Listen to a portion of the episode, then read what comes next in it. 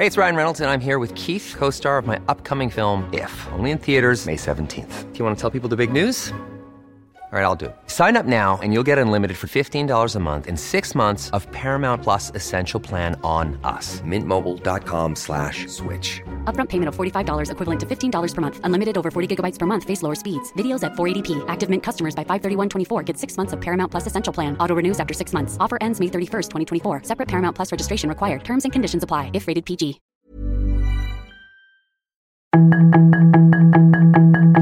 Tarde a tarde, lo que necesitas saber de forma ligera con un tono accesible. Solórzano, el referente informativo.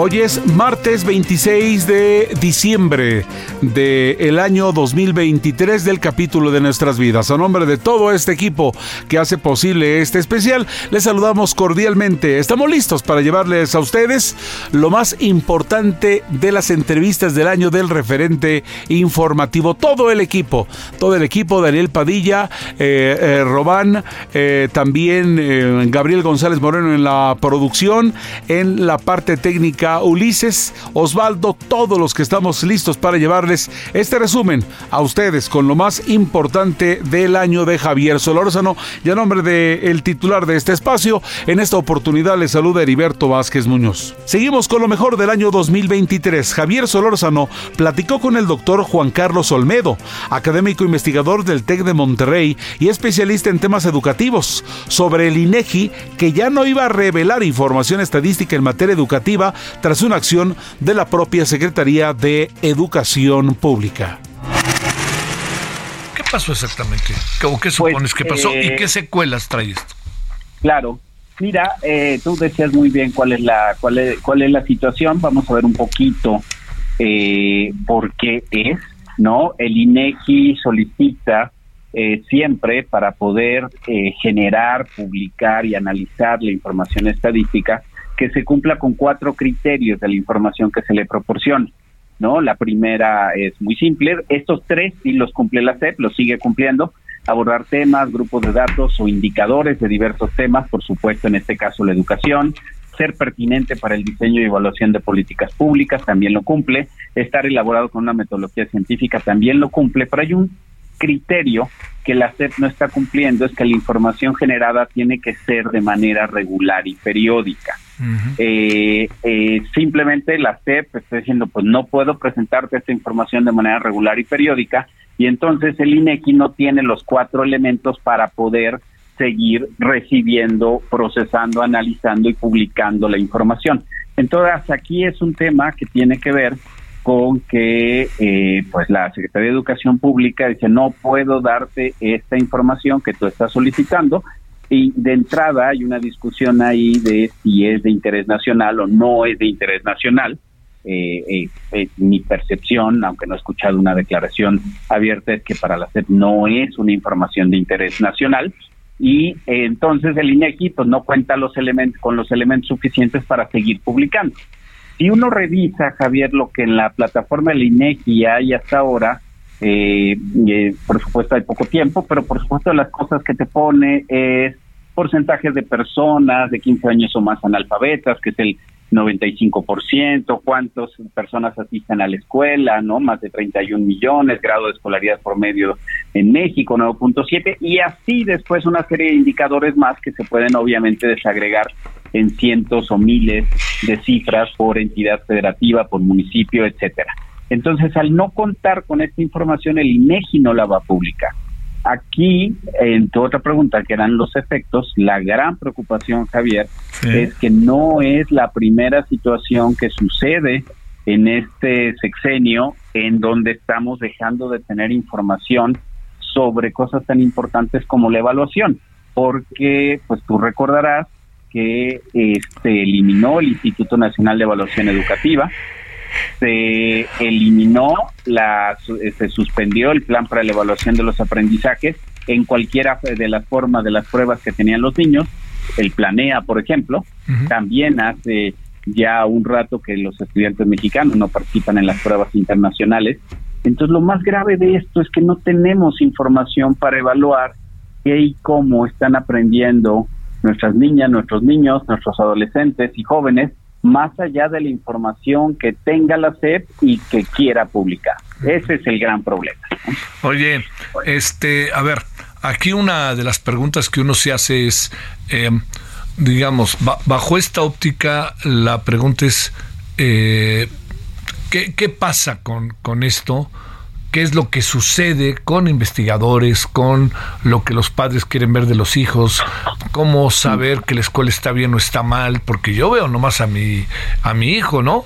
Y yo creo que es, un asunto de investigadores, pero no es solo de investigadores, es un asunto de los maestros. A ver, te planteo algo que hoy conversábamos. Hago examen de admisión para entrar a prepa y resulta que los de una secundaria casi todos entraron y los de otra secundaria no entraron porque hay una diferente diferencia abierta de conocimientos en cada una de las instituciones. Todo esto, a ver, ¿de qué nos va sirviendo, Juan Carlos? Pues tener información nos permite muchísimas cosas. Yo te diré, primero necesitamos información urgente del nivel de rezago que eh, tuvieron niñas y niñas en los dos años de pandemia. Claro, Esa es, nosotros hemos estado haciendo como algunas intervenciones en algunas escuelas con algunos proyectos que tenemos para la mejora de las competencias eh, eh, matemáticas y lectoescritoras con niñas y niños desde, desde el TEC con diferentes escuelas. Y por supuesto que hay profesoras y profesores que coinciden. con La pandemia, si no nos quitó dos años de educación, si nos quitó un año o año y medio, ¿no? De retraso en promedio en las niñas y en los niños. Entonces, esa es una. Más el atraso histórico que teníamos en el aprendizaje cuando hacíamos pruebas en que nos comparábamos con otras naciones miembros de la OCDE o por lo menos con los exámenes planea. O sea, ahorita el problema es que no estamos teniendo mayor información de qué está sucediendo con los resultados del aprendizaje, más allá de que vamos a empezar a encontrar pues solo el número de rechazados en estudiantes que acceden al siguiente nivel. y, y, y aquí pues esto es gravísimo, ¿no? Porque necesitaríamos y no es un tema de quién tiene la culpa, temas como el de la pandemia, nadie tiene la culpa, pero lo que tendríamos que hacer es qué tenemos que hacer como proyecto educativo nacional, Javier, para que esto nos pueda llevar a un mejor sistema educativo nacional. No es un tema solo de este gobierno, Javier, tenemos décadas y décadas en que la educación es un proyecto sexenal, cada seis años inventamos la educación pública y, y cuando termina el sexenio la volvemos a reinventar y retomamos muy poco de lo bueno que se hizo en el periodo anterior. la educación pública en México, cuando estamos hablando de más de 30 millones de niñas, niños y jóvenes y adolescentes en el, en el sistema de educación pública, es un proceso a largo plazo que debería ser transaccional, que debería ser, pues me atrevo yo a decir, casi la prioridad más importante de este país, pero si cambiamos cada seis años y ahora no tenemos información, Javier, vamos a estar navegando en pues en el peor de los escenarios porque no sabemos. Y mira que yo he trabajado durante muchos años eh, de cerca con profesoras y profesores de educación básica, de educación preescolar, de educación media, y, y, de verdad que la gran mayoría de ellas y ellos adentro del salón eh, hacen un enorme trabajo para mejorar el aprendizaje de, de, las niñas y niños. Pero si no lo podemos medir, nos vamos a quedar perdidos, ahí nos vamos a quedar ahí en esta, en, pues en este estado de indefinición, ¿no? Que eso es lo más preocupante, Javier. Juan Carlos Olmedo, doctor, gracias que estuviste con nosotros. Buenas tardes. Un privilegio. Saludos, Javier, y a tu público. Solórzano, el referente informativo.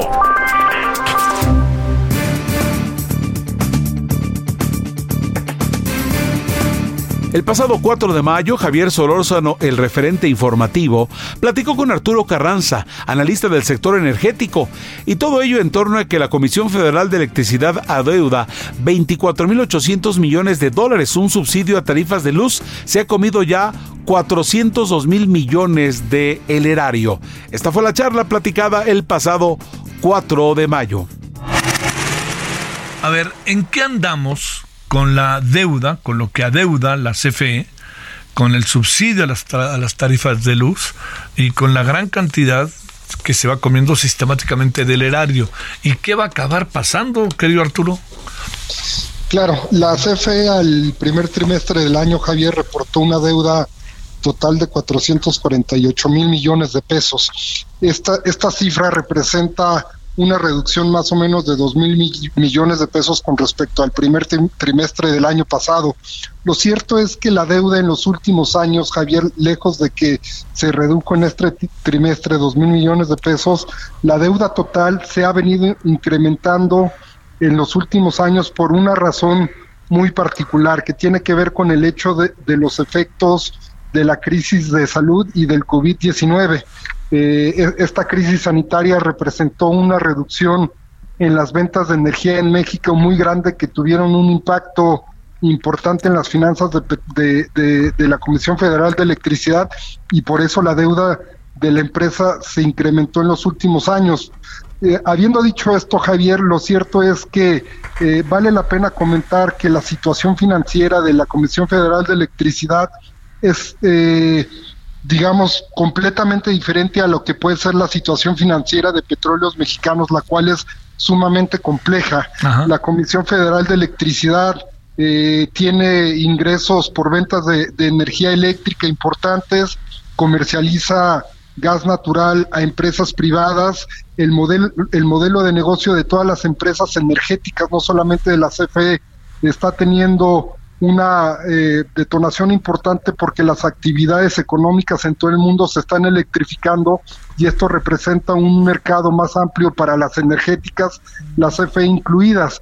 Pero también habiendo dicho esto, Javier, vale la pena tomar en cuenta desde luego que la CFE tiene desafíos muy importantes. Tú ya mencionabas el de los subsidios a las tarifas eléctricas, eh, la forma en que la CFE eh, genera electricidad, los costos para generar electricidad y la venta de esta electricidad no alcanza para cubrir este, las tarifas eléctricas en, los niveles que, la CFE los está comercializando y esto en el largo plazo representa un desafío muy grande para la empresa.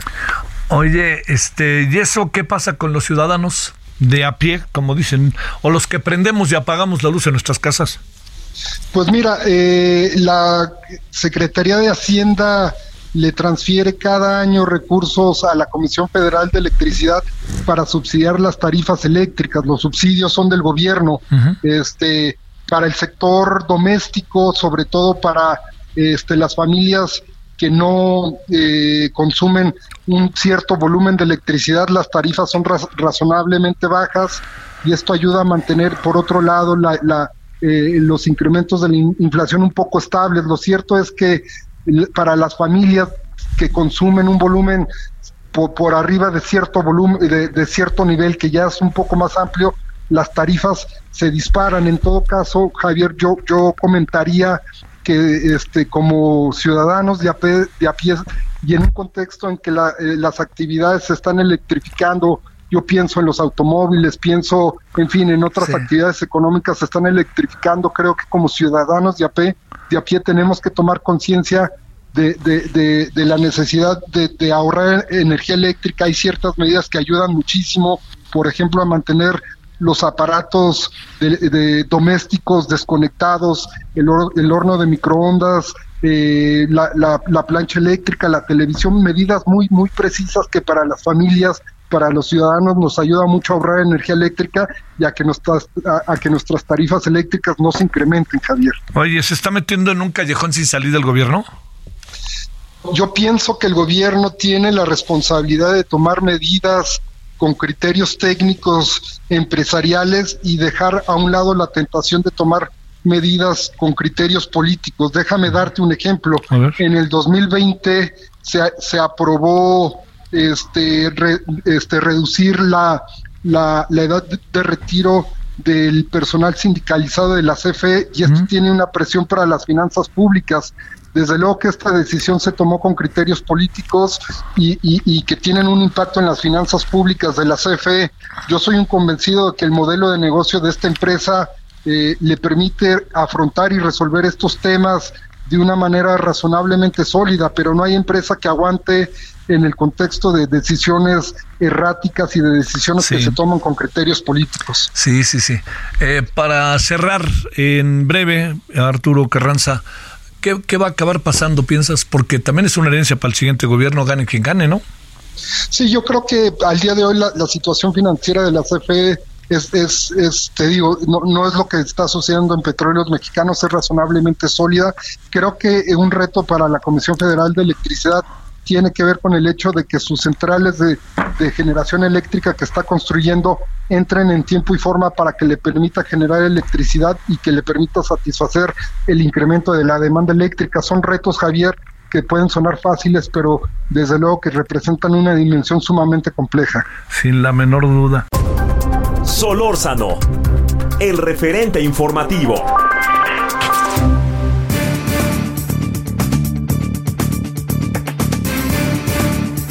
Jorge Castañeda Sánchez, coordinador del Doctorado de Ciencias Biológicas y de la Salud de la Universidad Autónoma Metropolitana, platicó con Javier Solórzano en torno a que la Organización Mundial de la Salud había declarado el final de emergencia mundial por el COVID-19. También trató otros temas como el que la vacuna patria contra el COVID-19 estaba ya lista para usarse como refuerzo en México de acuerdo con AFSIT y que la Universidad Autónoma Metropolitana retomaba clases en línea y otros planteles ya avanzando la modalidad luego de que pues eh, se declarara el final de la emergencia mundial por el COVID-19. A ver, yo hacía una que otra reflexión, me permitía hacerlo de carácter social respecto al tema de que se declare el fin de la emergencia por parte de la Organización Mundial de la Salud. Eh, la pregunta que tenemos aquí es esto qué significa, qué es, qué piensas de este fin de la emergencia y también te diría, es hora de que en este país hagamos balances y coloquemos una delimitación de responsabilidades ante más de 700 mil personas muertas? Eh, sí, eh, muchas gracias primero por la, por la invitación a tu programa.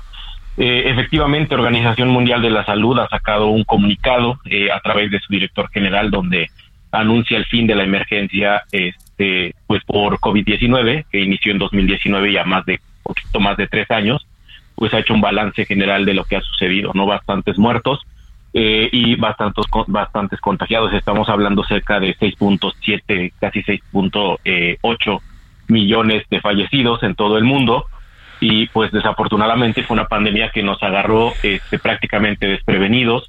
Eh, no sabíamos contender con ella en, en aquel 2019, sin embargo, bueno, pues con todas las estrategias que se implementaron a nivel mundial y por supuesto en el país, eh, donde el tema de la vacunación, por supuesto, que fue un parteaguas, pues eh, va, empezaron a disminuir los casos, aunque evidentemente pues eh, ahí siguen habiendo números de casos positivos y por supuesto decesos, ¿no? Sin embargo, la Organización Mundial de la Salud ha decidido declarar el fin de la emergencia debido al, a los pocos casos eh, que ahora se registran y por supuesto que la mortalidad ha disminuido considerablemente con todas estas estrategias que, que ya comentaba. Oye, este, a ver, eh, te diría luces y sombras en un en un balance entiendo, ¿no? Este, un balance no, no, no tan profundo, pero lo que tú alcanzas a ver de lo que incluso viviste como médico, de lo que investigaste, de lo que viviste en tu entorno, con tu familia, con tus amigos, en la propia UAM, este, luces y sombras generales de lo que se vivió a lo largo de este, se ha vivido a lo largo de este tiempo.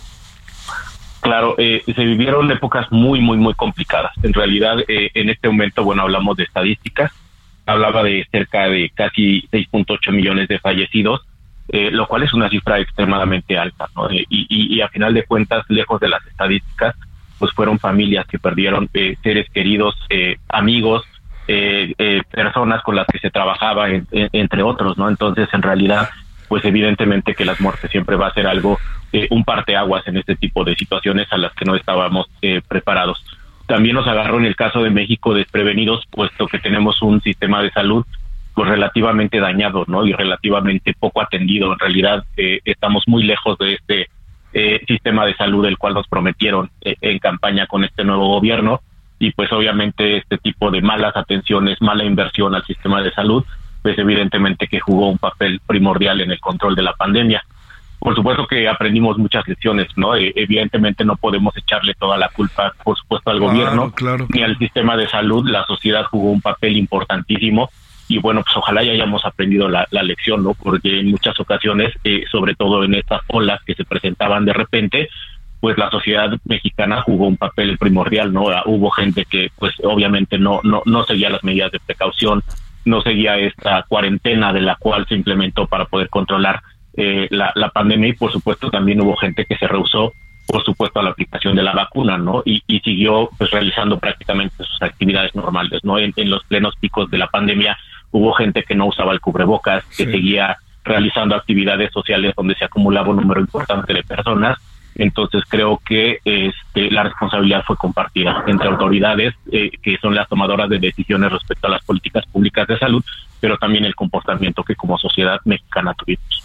¿Fue muy imprudente o qué de parte del presidente de nunca este, invitar, convocar al uso de la, del, del cubreboca? Eh, mira, yo creo que el cubrebocas fue eh, una estrategia que si bien nos ayudaba un poco al control, en realidad nunca fue la panacea. En realidad lo que nos sacó del hoyo de, disminuir el número de casos, tanto positivos como de decesos, fue en realidad la vacunación. Pero efectivamente creo que eh, desde los más altos tomadores de decisiones y por supuesto en esta parte de, del gobierno central de México, pues obviamente creo que debió de haber habido un poco más este, de, situaciones que pudieron haberse controlado. Si desde un inicio se hubiera invitado al uso del cubrebocas de manera obligatoria, este, probablemente el número de, casos positivos hubiera disminuido, los contagios no hubieran sido tan altos, pero bueno, insisto, no, la, la, la responsabilidad definitivamente fue compartida, no, si bien pues desde el gobierno federal nunca fue una instrucción el uso del cubrebocas de manera obligatoria, creo que en medios de comunicación, en redes sociales y en todo el aparato de comunicación que tenemos con la sociedad, siempre los expertos argumentamos que era este, recomendable el uso de, esta estrategia para disminuir el número de casos y pues la sociedad tomó a final de cuentas la decisión de usarlo. Tengo la impresión de que ahí nos pusimos por encima del gobierno, ¿no? Sí, claro, sí, definitivamente con esta información que salía tanto en noticieros, en redes sociales, pues la sociedad tuvo a la mano información este, de primera fuente de, especialistas donde recomendaban el uso del cubrebocas. Y por supuesto que si bien hubo gente que fue responsable, también hubo mucha gente que fue responsable en este sentido. Y a pesar de que no era obligatorio el uso del cubrebocas, decidió usarlo justamente para proteger a sus seres queridos y evitar más contagios. Una opinión sobre la vacuna patria que dicen que ahora sea final de año, ahora sea final de año va este va a estar y que por lo menos cuatro millones de vacunas habrá y se supone que será para los adultos mayores que somos 10.2 millones. A ver, y que es un reforzamiento, venga de ahí. Claro. Pues mira, yo no, quisiera meterme en camisa de once varas, pero la verdad es que eh, este anuncio de la vacuna patria pues ya tiene bastante tiempo que, dijeron que iba a estar disponible, ahora ya dan una fecha específica.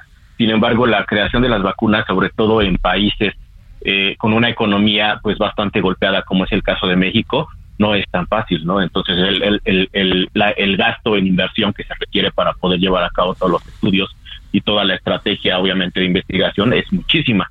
Y en realidad, la realidad en México es que la inversión que se hace en ciencia y en tecnología es muy poca. Yo sigo teniendo todavía mis, mis este, preocupaciones al respecto. Yo todavía no podría eh, estar este o, o, decir no claramente si se va a poder cumplir con esa fecha. Esperaríamos que sí y ojalá que la información además sea pública, no porque en el caso de las vacunas, como lo sabemos, la información en cuanto a la parte ya de, investigación en la población, en estas fases clínicas de investigación, tiene que ser abierta al público para que realmente la, parte científica y la parte médica pues pueda tener una opinión al respecto de la efectividad de esta vacuna y si realmente vale la pena realmente producirla en México y aplicarla o seguir con el esquema que teníamos de seguir adquiriendo vacunas que ya han sido probadas y que por supuesto este, siguen eh, autorizadas tanto por organismos internacionales como Organización Mundial de la Salud y tanto también por instancias mexicanas como el caso de COFEPRIS. Habrá que esperar a ver si realmente esta vacuna está disponible y si realmente eh, pasó todas estas fases de investigación con, con buen éxito. Este, hay una hay una este una euforia me parece eh, la de lunes o la del martes no recuerdo bien pero te lo planteo por lo siguiente este deberían de darnos a conocer las pruebas que se han hecho la etapa este, cuando se presentan ante COFEPRIS, todo ese tipo de cosas, ¿qué, tendríamos que hacer? ¿Qué tendría que hacer obligadamente el gobierno para generar en nosotros un proceso por lo menos de credibilidad y de certeza, no? Claro, eh, transparentar. Eh, eh, creo que eso es lo que le ha fallado al gobierno mexicano. En realidad, eh, lo que hemos visto en medios de comunicación, en las noticias que salen y lo que se difunde en redes sociales, pues prácticamente son eh, eh, gotitas de agua, ¿no? Entonces, nada más este, anuncios de ya va a estar disponible, la vacuna es efectiva, pero necesitamos los datos reales. Solórzano, el referente informativo.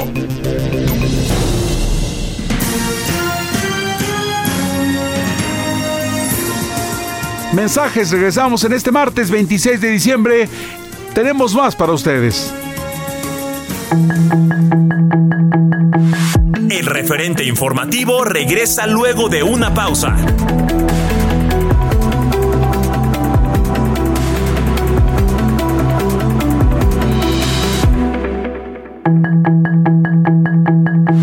Estamos de regreso con el referente informativo.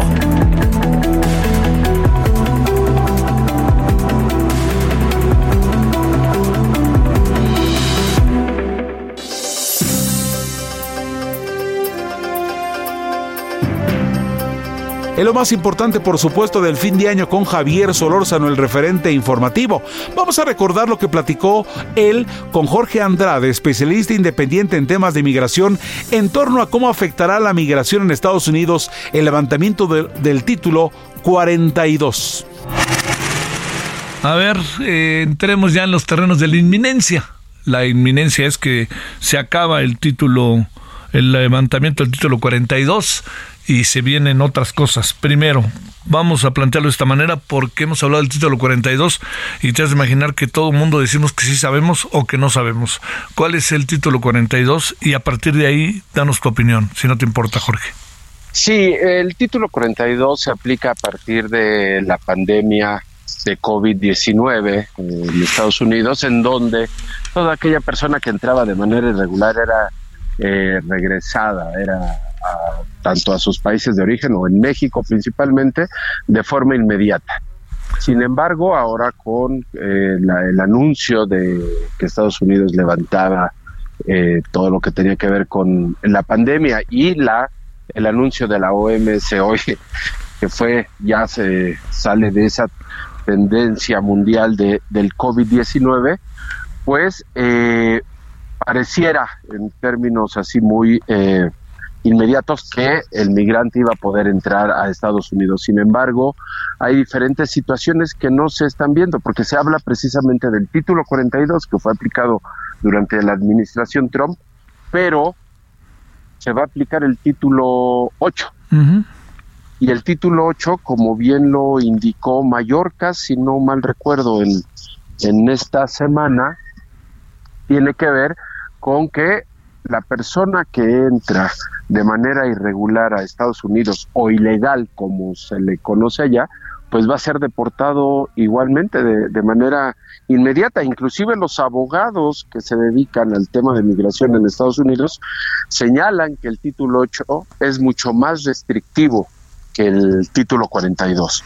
Y esto tiene que ver porque aquella persona que entra de manera irregular a Estados Unidos, que es deportada, que no cumple con los requisitos para eh, buscar asilo allá, pues si vuelve a, entrar de esa manera irregular, pues ya se aplican sanciones, ya es, ya es visto como un delito, ya es ya es un criminal quien lo vuelve a intentar y puede ser inclusive encerrado hasta por dos años en una prisión en Estados Unidos y se restringe su entrada a, Estados Unidos de ya de manera regular hasta por cinco años. Y eso es como digamos el primer eh, plano. Ya en el siguiente es si tiene una eh, faltas graves, pues ya puede y entra de manera irregular, eh, puede estar en prisión hasta por 10 años.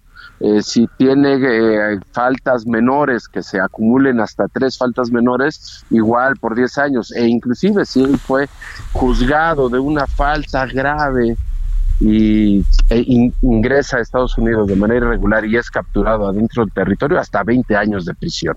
Entonces, creo que es toda una información que no se le da a conocer eh, a, todas estas personas que quieren entrar a Estados Unidos, que se han ilusionado con eh, entrar. entrar con el término del este de este del fin del título 42 del fin del título 42 así es. Híjole.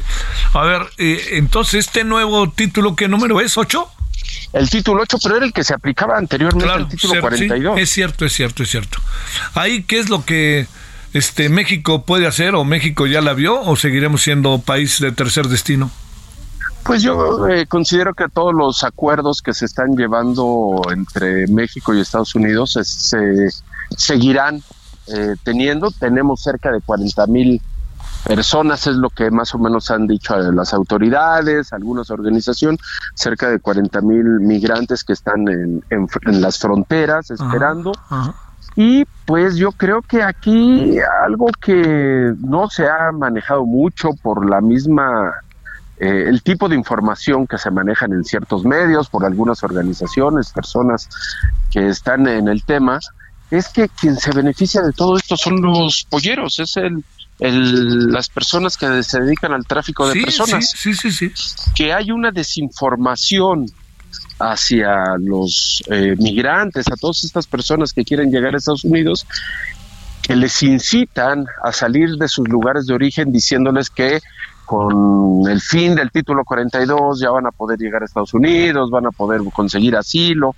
Y pues realmente esto a quienes conviene es a estos grupos que siguen engrosando sus bolsillos y, la y la desinformación que hay eh, de, todas estas personas migrantes, desafortunadamente, y lo acabamos de ver, o sea, volvió a salir estas famosas caravanas, acaba de salir, que la, disolvieron la semana pasada, si no estoy mal, este saliendo con toda esta idea que van a llegar a Estados Unidos, que van a poder reunirse, y lo que se ve también es, pues, la política estadounidense, ¿no? Por un lado tenemos ya eh, en puerta eh, las elecciones eh, en Estados Unidos, el migrante nuevamente como, como tema primordial para tanto para republicanos como demócratas, y por otro lado también pues todo este, este flujo de personas que quieren llegar al norte, ¿no? Y que bueno, México pues seguirá siendo este un lugar de tránsito por donde llegan estos flujos, en donde no solamente son los flujos centroamericanos, sino que ya cada vez más se suman los sudamericanos, caribeños, e inclusive de otras, de otros continentes, ¿no? Porque con esta idea de que Estados Unidos abre sus puertas, pues los flujos se siguen aumentando y pues este ahí tenemos una situación bastante complicada con diferentes aristas. Oye, eh, ¿estamos haciendo lo que debemos hacer en este lado en nuestro país o, qué? Porque pareciera el presidente como que no, no acaba pues acaba siendo como muy ambiguo, ¿no? Es un discurso muy fuerte cuando se trata de ayuda a, organizaciones eh, no gubernamentales, muy fuerte cuando está nosotros no producimos fentanilo y luego le demuestra lo contrario. Pero este tema de la migración y después de los 40 eh, migrantes muertos, calcinados allá en la estación migratoria de Juárez, uno diría, ¿estamos haciendo cosas diferentes o, o estamos viendo el partido desde la tribuna, siendo que nosotros somos los que debemos estar en la cancha? Eh, mira, la migración es un eh, fenómeno eh, multifactorial.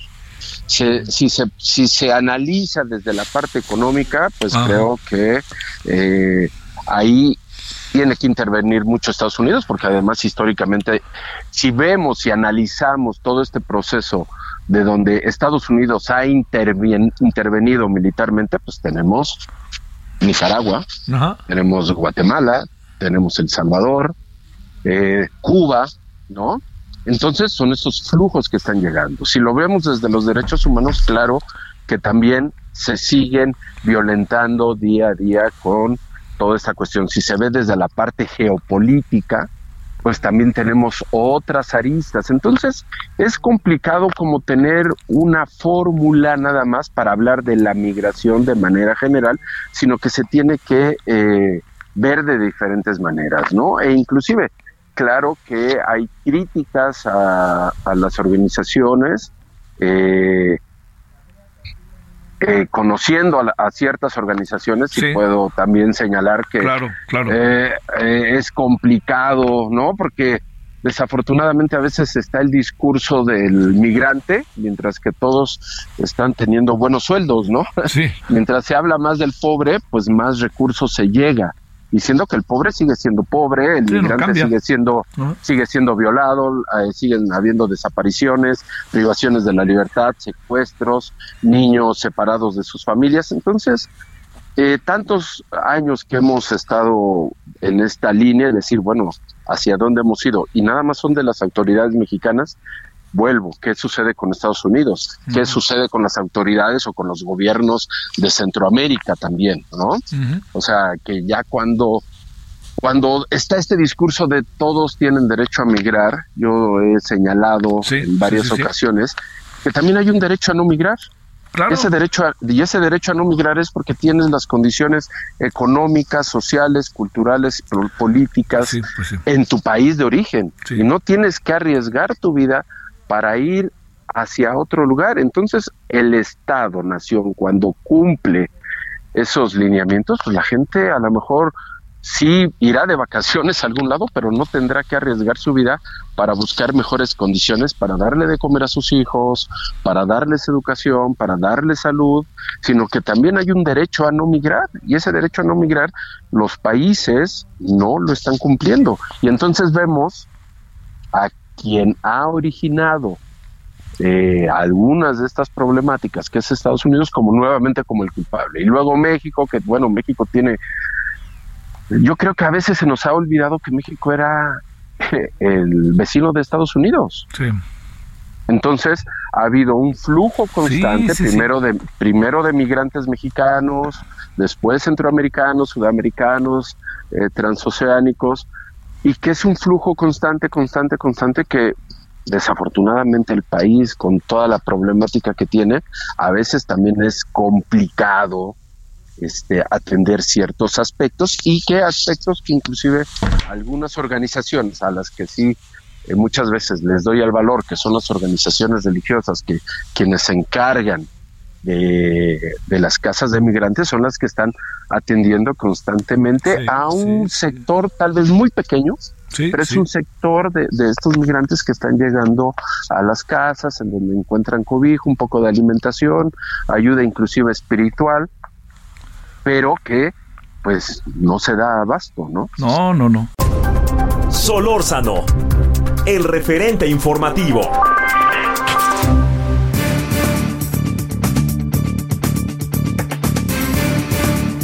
El pasado 25 de mayo, Javier Solórzano charló con Fernando Sentíes, CEO de Amtai, en torno a los eh, actos de corrupción de 40% de empresas.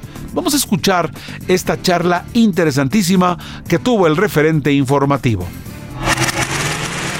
Oye, nos llamó mucho la atención este estudio que hicieron de los, eh, la encuesta nacional de calidad regulatoria e impacto gubernamental en empresas, el ENCRIGE, de, con base del INEGI, lo que ustedes han eh, señalado como tú como CEO de Amitai, respecto a los altos, yo digo, los altos eh, niveles de corrupción que todavía existen en las empresas, hasta donde entiendo, o que existen, no que todavía, sino que existen. ¿Qué piensas, Fernando? Sí, mira, efectivamente sigue, bien, sigue la incidencia de actos de corrupción en donde los empresarios, tanto chicos como pequeños, eh, se ven involucrados en actos de corrupción cuando interactúan con el gobierno, siguen siendo altísimos, arriba de de, de 15 mil por cada 100 mil eh, unidades. Es decir, es altísimo, sigue siendo muy alto. Y estos son eh, nada más de la experiencia, es decir, las personas que se han visto involucradas en actos de corrupción. Y eso va desde, por ejemplo, pequeñas eh, eh, este, empresas, microempresas, una tienda de abarrotes, que le tiene que dar dinero a un inspector para que no le cierren su negocio, hasta los grandes grandes corporativos que participan en, transacciones de obras públicas con el gobierno. Dicho de otra manera, no hay candados o qué, cómo, por qué pasa esto o por o, la cadena es interminable, Fernando. y uno sigue al otro y el otro sigue al otro y el otro sigue al otro y no se ha parado esa cadena de corrupción que pasa por los gobiernos y pasa por los empresarios. Mira, sí, eh, eh, es, es, muy buen punto, Javier. Fíjate, lo que sucede en mi opinión es lo siguiente. A, eh, a nadie le conviene, a ninguna empresa le conviene la corrupción. O sea, las empresas no participan en la corrupción por gusto, sino por necesidad. ¿A qué me refiero con esto? Las empresas que se benefician de la corrupción son solamente aquellas que están siendo beneficiadas con las contrataciones públicas. Eh, pero, pero fuera de eso, y a todas las demás empresas nada más las encarece el, tener que estar dando sobornos desde a los inspectores a, hasta tener que dar eh, grandes sobornos eh, por participar en una eh, licitación pública pues encarece el costo de hacer negocios, entonces a nadie le corresponde.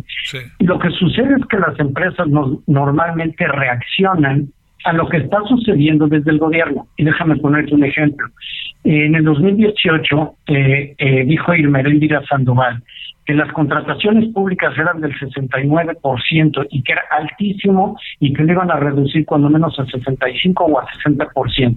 Bueno, adivina qué, ya no están ni en el 60 ni en el 65, están en el 81%. Y, y lo peor es que eh, no se hacen, se hacen asignaciones directas, ya no se hacen por Compranet y además nos, nos ocultan lo que está sucediendo con esas contrataciones, hasta que viene eh, una organización civil y descubre todo lo que está sucediendo y cómo los beneficiados pues son eh, este eh, personas allegadas al poder. Y eso es lo que sucede, las empresas este, reaccionan al son que les marca el gobierno. Oye, para eso nos servía, entre otras cosas, el INAI, ¿no? Exactamente, eh, sí, el Sistema Nacional de Anticorrupción, eh, que están tratando de desmantelar el INAI y todo, todo lo que tenga que ver eh, con transparencia, pues lo están precisamente tratando de, callar, ¿no? En breve. Pero es un derecho de nosotros, los ciudadanos. En breve, muy en breve se puede, Fernando. ¿Hacen algo los empresarios, las empresas, para evitar todo este círculo vicioso o están entre el spa y la pared? No, sí hacen y hacen, en mi opinión, bueno, no todos, también hay que entenderlo, o sea, hablar de los empresarios es como hablar de las personas, hay buenas y malas. Eh, pero en términos generales, eh, la mayoría de los empresarios, sobre todo las empresas grandes, han implementado programas de cumplimiento y algunos muy robustos que han dado resultados muy efectivos. Eh, sin embargo, incluso estos estos grandes eh, eh, grandes empresas generan una, una espiral virtuosa ascendente, obligando a sus aliados, ya sean comerciales o proveedores, a alinearse a esos programas de cumplimiento. Solórzano, el referente informativo.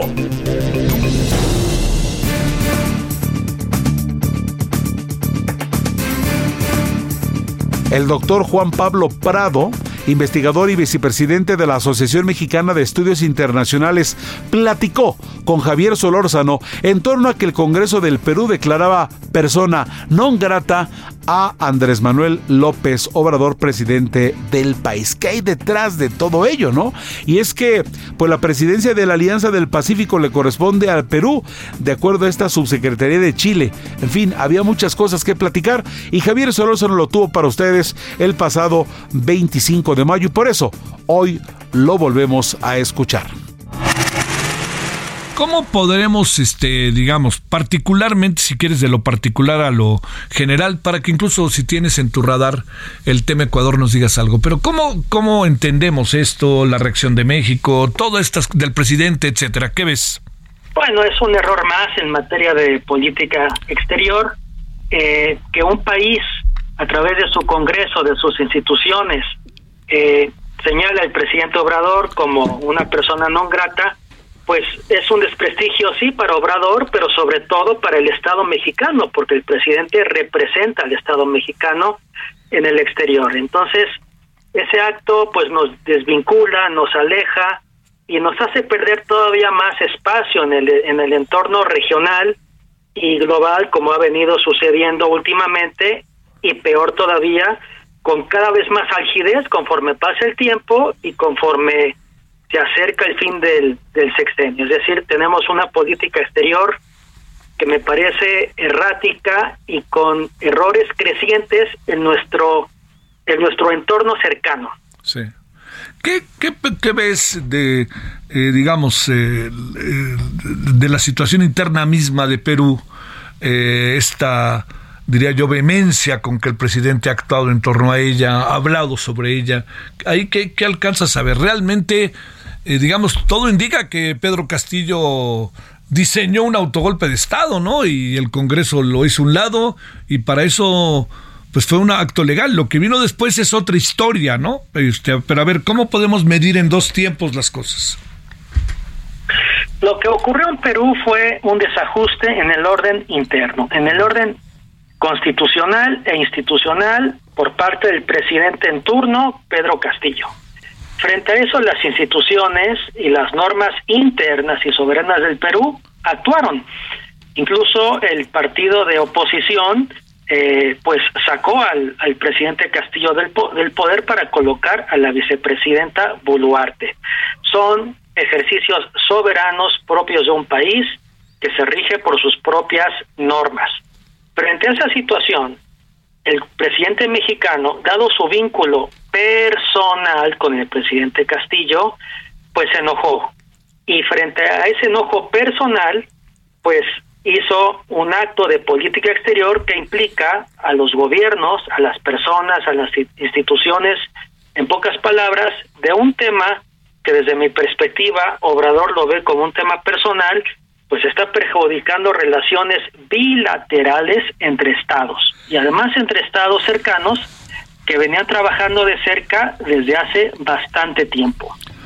A ver, eh, no se ve no se ve este una salida, sino más bien al contrario, porque digamos este ¿qué sería lo otro? Un proceso electoral, eh, el Congreso, hasta donde entiendo, está dividido, ¿no? Pero hay un consenso del Congreso de declarar persona no grata al presidente mexicano.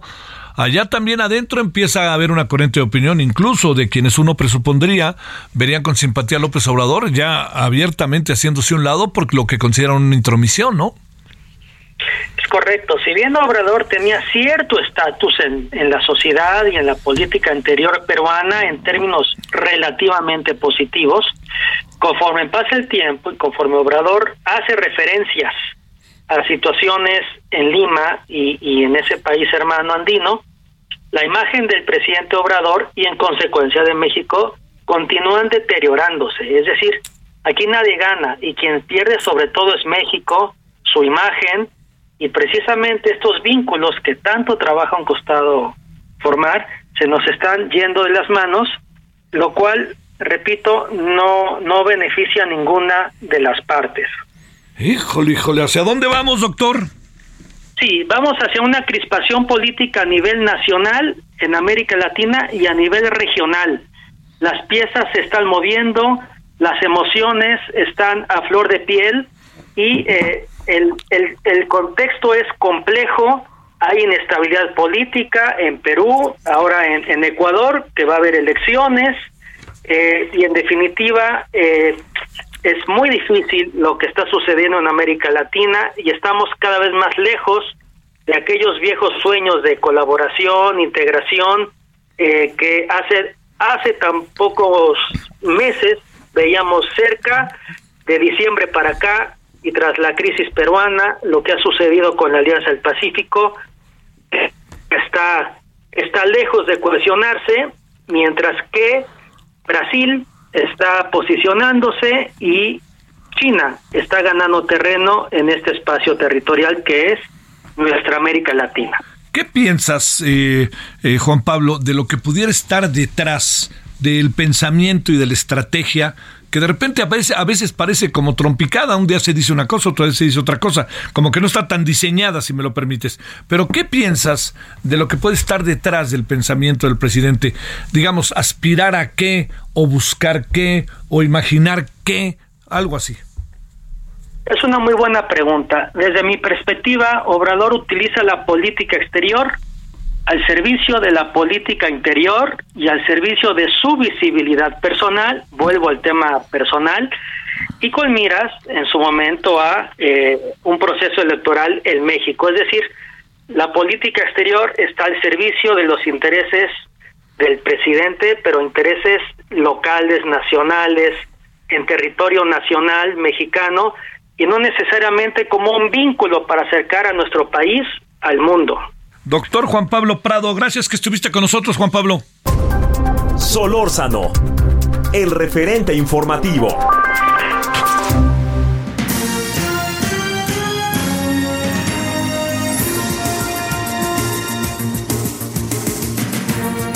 Si nos permiten, vamos a ir a una pausa y estamos de regreso para presentarles las entrevistas más importantes del año a través del referente informativo.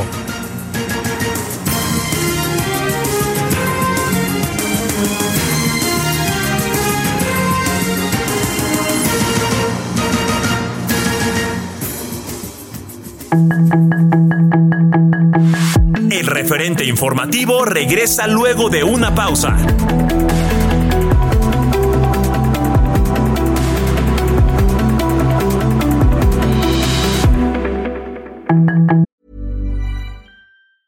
Hey, it's Ryan Reynolds, and I'm here with Keith, co star of my upcoming film, If, only in theaters, May 17th. Do you want to tell people the big news?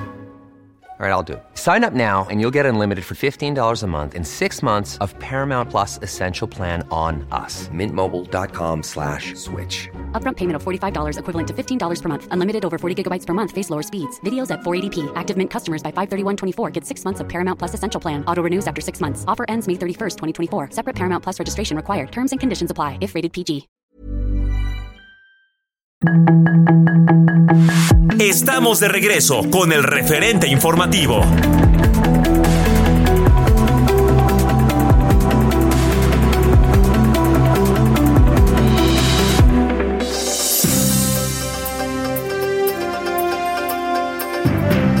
En este espacio, lo más importante del referente informativo de Javier Solórzano. Les saluda en esta oportunidad Heriberto Vázquez Muñoz y tenemos más para ustedes, lo mejor del año a través de este resumen que hemos preparado para ustedes. Otra de las charlas importantes del año 2023 fue la que tuvo Javier Solórzano con Hugo Valdés, que es eh, Chief Operating Officer, COO y experto en inteligencia artificial. Y todo ello en torno a que el FBI alertaba por uso de inteligencia artificial para extorsión y también para acoso sexual. ¿Lo escuchamos? Bueno, ya está una rola, va a sacar el señor Paul McCartney este, con inteligencia artificial, ¿no? ¿Cómo ves? Sí, fíjate que no es el primero. Este, ya hay muchas, este, ya hay muchas canciones que están sacando, saliendo con inteligencia artificial, sobre todo para evitar esta parte de, de, de ser demandados buscando patrones que no hayan sido este, registrados. ¿Y qué? Oye, pues lo que se puede venir, ¿no? Ahora sí que cualquiera lo va a lanzar y no está registrado y es cosa nueva. ¿Va a ser una locura o qué pensamos, Hugo? Este, más o menos, ¿eh? fíjate que se va a tener que redireccionar las, ahora sí que el arte y todas las profesiones, porque ahora vamos a tener que identificar cosas más, más puntuales y más detalladas justamente para hacer uso de las herramientas de inteligencia artificial. Porque si bien es cierto que estas herramientas generan cosas nuevas, necesitan a fuerza una instrucción que las, que les permite guiar o orientar hacia dónde es eso que estamos buscando. Entonces, este, digamos que más o menos, ¿eh? no, no, no es tan... No es tan caótico. Es, es, sigue siendo un mito. Sí, exacto, no es tan caótico. O sea, va a haber ahí un control inevitable tarde que temprano. A ver, déjame plantearte el motivo por el cual te pedimos tu participación, Hugo. Eh, el uso, eh, digamos, la, la, inteligencia artificial está empezando a ser un mecanismo en el cual se utilizan todos estos instrumentos para, ya sea acoso sexual, ya sea para extorsión, para robar datos. Ahí, ¿cómo vamos? Y de repente no sé por qué me da la impresión de que el país va, va varios pasos atrás. A ver, ¿cómo vemos? ¿Y si está pasando o qué anda pasando? Este, sí, es, es inevitable que, que una herramienta de esta magnitud este, sea utilizada por, por organizaciones criminales, ¿no? O sea, una, es una herramienta que puede ser utilizada tanto para lo positivo como para lo negativo. Ajá. Entonces, este, ¿cuál es el tema importante? Que este, las autoridades deberán de tener capacidades suficientes para utilizar esas herramientas también en contra de los criminales, ¿no? Porque para eso se necesita un grado de especialización que no cualquier criminal puede tener. Entonces, eso, eso es muy importante.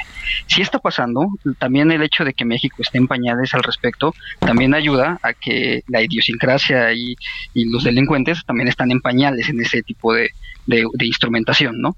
Entonces estamos en el momento perfecto para prevenirnos en virtud de lo que ha estado pasando en otros países.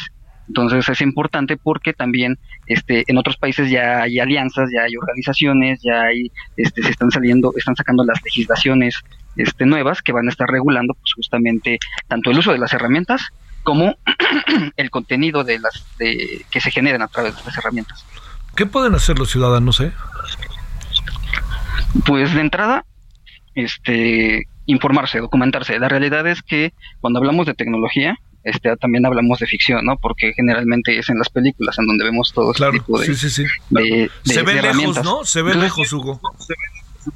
Sí, exacto. Entonces, lo primero que tenemos que hacer es informarnos, después es identificar hasta dónde es el alcance. La realidad es que todavía para que una herramienta pueda ser muy perjudicial para nosotros, faltan muchos años, este, porque en, lo que se llama inteligencia artificial hay un concepto que se llama supervisación. Entonces, para que las herramientas generen el resultado esperado, hay que supervisarlas. Y para supervisarlas, a fuerza se necesita una persona, un ingeniero, un, un científico de datos o alguien que esté especializado al respecto. Entonces, este, lo primero sería documentarse. Después, si les gusta el tema, pues además de documentarse, pues capacitarse. En una de esas podemos tener dentro de los ciudadanos alguna organización civil que ayude o que haga la, labor de una mejor manera que la que está haciendo. Oye, pero qué, oye Hugo, pero qué necesario sería eso, ¿no? Bueno, así han surgido, ¿no? Ante los problemas de derechos humanos, de información, de muchas, muchas cosas, así ha sido, ¿no? Sí, claro, como, como por ejemplo lo que tenga, lo que tiene que ver con los assessment, como los, los, peritajes al respecto de inteligencia artificial, están saliendo justamente de, de escuelas particulares y de, y organizaciones privadas o incluso de empresas que, que, después el gobierno las utiliza para hacer los, los forenses o para ver este detección de patrones. Nosotros particularmente en alguna ocasión también trabajamos con el gobierno y somos y, nacemos de la, de la institución privada, ¿no? Entonces sí sería muy bueno que, que sucediera esto. ¿Los gobiernos, el Congreso andan haciendo algo en este país o no? Sí, este, no, no generalmente liderados por nosotros mismos, pero nos tenemos que subir a las, a las olas. Entonces, me parece que quien está liderando este tipo de iniciativas, por supuesto, es Estados Unidos, en su momento Francia, Alemania. En términos de tecnología, Alemania tiene este, mucha incursión en el tema de robótica e inteligencia artificial. Entonces, son ellos los que están obligando a que todos los demás países se suban a la, a la ola de, la legislación. Oye, eh, el gran tema, este Hugo, que nos rodea y nos rodea y nos trae siempre muy, pues muy atentos, el tema de la extorsión y el tema de la protección de datos personales. ¿Qué hay? ¿Qué nos puedes decir sobre ello? Mira, lo, que, lo primero que te puedo decir es que los datos personales, desafortunadamente, ya están en la mano de, ya podría incluso decirse que son públicos. Desde que una persona entra a aplicaciones como Facebook, como Instagram, ya está dando las, este, los permisos, las autorizaciones suficientes como para que tengan los datos personales. Lo que creo que va a suceder, lo que creo que va a suceder son dos cosas. Por un lado, va a llegar una capa intermedia que justamente va a empezar a regular el uso de esos datos porque justamente esos datos son los que permiten a la inteligencia artificial trabajar. Entonces, empresas como Google, empresas como, como Yahoo, estoy seguro que en un futuro próximo van a empezar a restringir sus datos. Por, primero por un tema comercial, ¿no? O sea, este, que, otra, que otras empresas no utilicen ese dataset para sacar nuevos productos. Y al hacer eso, pues los beneficiados en términos de seguridad vamos a ser todos los demás usuarios, porque este, pues ya nuestros datos no van a estar este, en boca de todos, por así decirlo. Sí, claro. Entonces es algo, es algo que, que yo creo que va a pasar muy pronto porque va a ser una lucha entre empresas en donde quien tenga el mayor número de datos y sobre todo la mejor o mayor calidad en el dato va a ser quien va a poder sacar mejores herramientas de inteligencia artificial. Entonces, este, eso es lo que va a suceder. Y la protección. La protección. La protección de los datos, justamente. Oye, a ver, este... de repente me da la impresión de que caminamos como rumbo a un fatalismo respecto a la inteligencia artificial, como que estamos diciendo nos van a empezar a rebasar y todo eso. ¿Es eh, qué tan cierto o cómo lo ves o qué podemos pensar de eso y ante qué tienen que hacer, diría yo, pues los organismos internacionales también, ¿no? Este, definitivamente lo que tienen que hacer los, los organismos internacionales es capacitarse en el uso de estas nuevas herramientas y ponerlas al servicio de la ciudadanía. Eso definitivamente todos, todos lo, tienen que hacer. ¿Por qué? Porque mientras más maduren estas tecnologías, quien esté mayor preparado quien va a ser quien las va a utilizar y las, las puede utilizar tanto para lo bueno como tanto para lo malo. La capacidad tecnológica que ahorita tenemos este, no es tan no, no, no, es tan grande como las películas la pinta, pero tampoco falta mucho. Yo le calculo alrededor, de, según Garner, de entre 5 o 10 años más. Pero definitivamente ahorita estamos en el punto en que las personas que se sientan este, atraídas por estas tecnologías, si se preparan dentro de 10 años, cuando ya la tecnología esté madura, pues vamos a poder hacer grandes cosas. Entonces los organismos internacionales tienen que hacer dos cosas ahorita. Número uno, el tema de regulación y aunque para muchos el tema de regulación puede ser algo, algo negativo, porque dicen, oye, pues me van a tener vigilado, me van a tener controlado o demás, un, un, punto importante es que también van a tener control sobre las otras personas que puedan hacer mal uso de estas tecnologías. Entonces, en ese sentido, nosotros como ciudadanos adquirimos una protección extra. Y por otro lado, este, van, van a poder darle una orientación hacia la madurez de estas tecnologías. No es lo mismo que, que se madure de manera no supervisada y que se puedan hacer otras cosas, muchas otras cosas, a que vayamos guiando una línea particular. Por ejemplo, ahorita que está de moda el ChatGPT, este, ya la línea particular. A ver, ¿eso qué es eso? ¿Qué es eso? ¿Qué es eso? este, del ChatGPT, que es un chat a través que se utiliza este, inteligencia artificial generativa este, ya tiene regulaciones internas que permiten que no le pregunten cosas fuera de lugar, ¿no? Fuera de contexto. O sea, si le preguntas algo que no es ético o le preguntas algo que no es moral, te dice, este, no solamente te dice que no te va a responder, sino que además te recomienda que te acerques a las autoridades competentes. Entonces, eso al final del día es, parte de la regulación, que si la podemos, este, si se solventa de una manera adecuada, pues también nos, nos garantiza protección a nosotros como ciudadanos. ¿Tú qué estudiaste, Hugo? ¿Tú qué estudiaste, Hugo? Este, yo soy maestro en tecnología de información y este y bueno, eso, es mi. Pero, pero ¿qué estudiaste de, licenciatura y eh, esto? Ah, soy, soy ingeniero en sistemas con especialización en inteligencia artificial. ¿Dónde estudiaste? Y robótica. En La Salle. En La Salle. Aquí en la Ciudad de México, allá en Benjamín Franklin. En la ciudad. Sí, ahí, justamente de ahí somos. Bueno, te mando un gran saludo y mi agradecimiento que estuviste con nosotros. Menos mal que nos vas quitando ciertos sustos, pero hay que moverse, hay que moverse, ¿no? Sí, yo creo que estamos en, que lo importante es el tiempo, estamos en el tiempo correcto. Te mando un saludo y gracias, Hugo Valdés. Muchas gracias a tus órdenes. Que tengan un buen día. Solórzano, el referente informativo.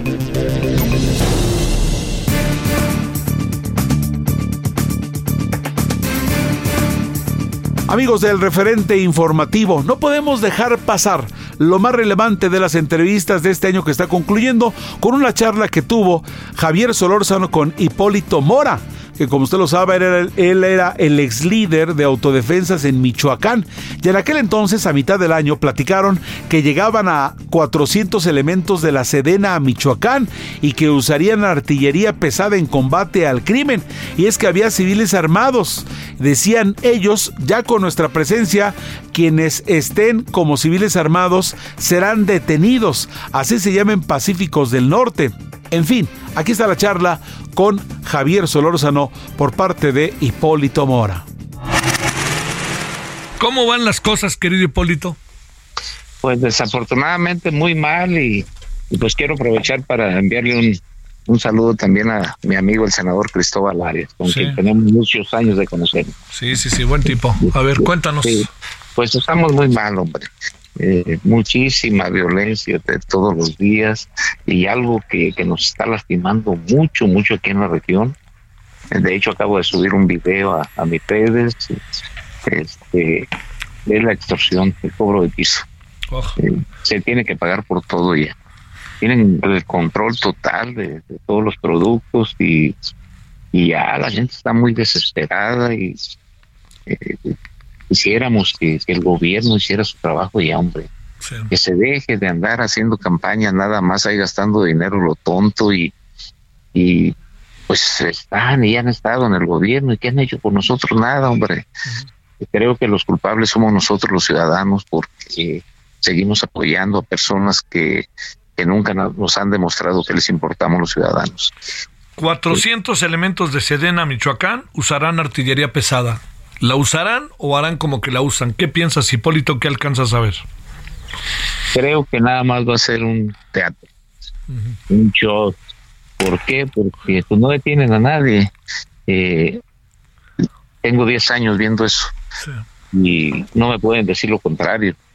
Eh, ya se necesita que les den luz verde para que hagan su trabajo y, y pues estamos cansados, desesperados, decepcionados los ciudadanos de, de ver que, que pues no, no hacen, no quieren hacer nada, no sé a qué se deba, pero no quieren detener a estas personas que siempre están visibles, que hasta saben dónde están las casas de estos tipos, que tanto daño hacen con el secuestro y la extorsión, y, y no quieren detenerlos, este, no sé, yo creo que les voy a hablar algo que tal vez no le guste a, mucha gente, pero ten cuidado.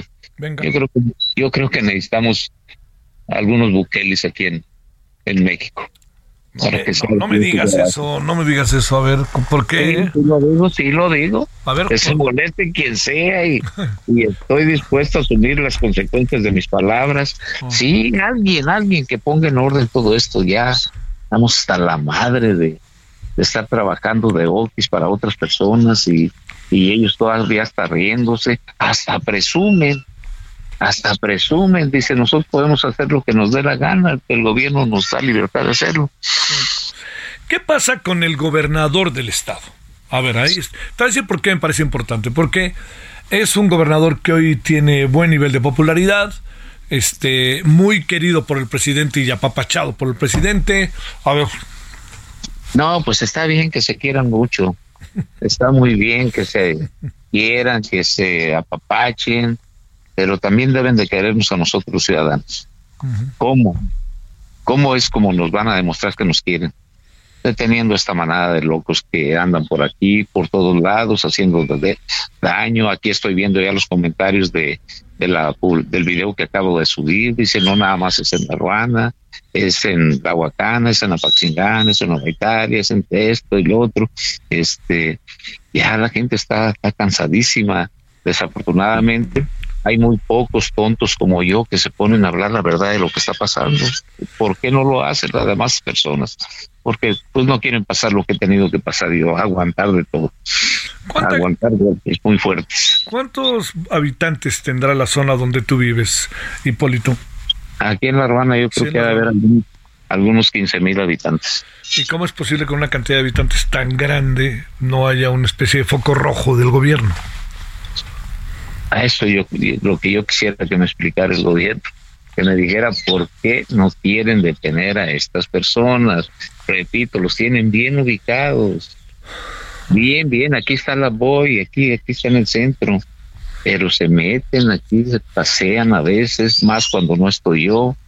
Eh, yo eh, paso mucho tiempo en Morelia, luego me regreso aquí a, La Ruana, hoy llegué a La Ruana y, y este y cuando llego la gente se me echa encima en las tiendas donde llego, en, este, en algún restaurante aquí en La Ruana, Hipólito o Don Hipólito, no se vaya a Morelia, no nos deje solos llega usted y está calmado, se va y aquí los vemos por donde quiera y, no los detienen y, y es lamentable vivir esta situación que, que después trae consecuencias irreparables. A ver, veamos el asunto también en perspectiva.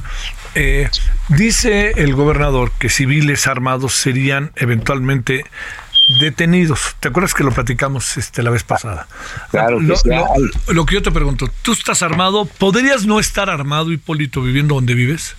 Yo traigo escoltas. Yo tengo casi nueve, diez años con escoltas. Eh, no necesito el arma. Afortunadamente traigo personal que, que sabe pelear, que sabe defenderse y, y yo con eso tengo. porque Ya lo han demostrado ya han demostrado, han salvado mi vida en este atentados que, he sufrido y, confío plenamente en ellos. Entonces, el problema es que la demás gente no trae. Sí. Sí, sí, sí. Es el problema. Sí, sí, sí, no. Pero también tengo que reconocer y dar a, a saber para que no, no tienen el conocimiento que yo traigo los escoltas precisamente por hablar como lo hago, como estoy haciéndolo contigo ahorita, Javier.